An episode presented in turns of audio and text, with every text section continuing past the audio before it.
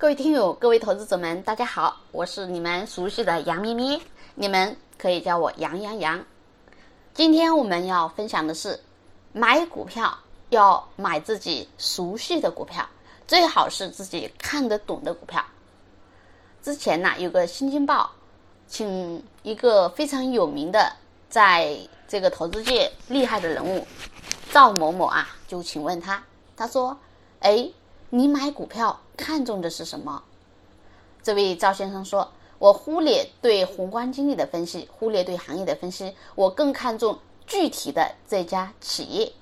我买股票的原则有三个圈，这三个圈是环环相扣的。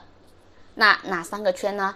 第一个圈，企业在我的能力圈内，是我特别熟悉的，是我看得懂的。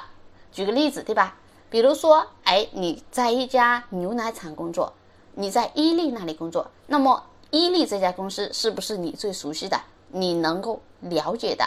那么这就是第一个圈，在你的能力圈内是你比较熟悉的企业。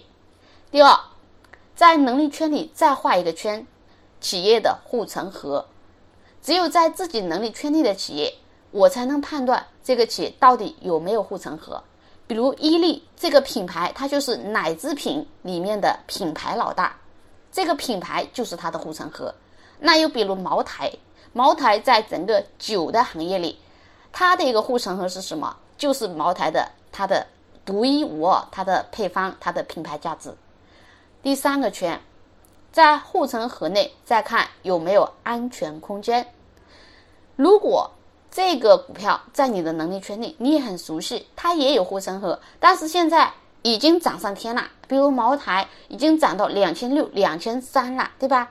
这个时候你还能盲目的杀进去吗？当然不行，所以要看它还有没有向上的安全空间。比如说啊，赵先生说，他说我估值这个企业的股价是二十块，买入的价格呢，大致在二十块左右是安全的。那如果买入的价格变成十五块钱，那么我就有五块钱的安全空间。如果这个时候股价变成二十五块或者三十块，那我有可能对吧？宁可不买，因为这个时候风险已经比较大。然后呢，这个新京报又采又采访他问，那到底什么是护城河呀？赵炳贤说啊，他说，呃，这个企业要么有独家配方，比如说一些藏药，它有独家秘方。那再么，它就有专利保护，比如一些科技行业的核心的专利技术，或者它有一个保护二十年、三十年，在市场上我有这个专利，我能够干嘛卖这个配方卖二十年、三十年，别人不能卖同样的配方，这就是护城河。那再比如茅台，当然啊，护城河还体现在公司的管理上，但是护城河的宽度，我们说它的管理方式不尽相同。那么这就是我们说选公司、选股票，咱们选这种咱们自己看得懂的、熟悉的公司，你做起来更加有干嘛？心里更加可靠、安全。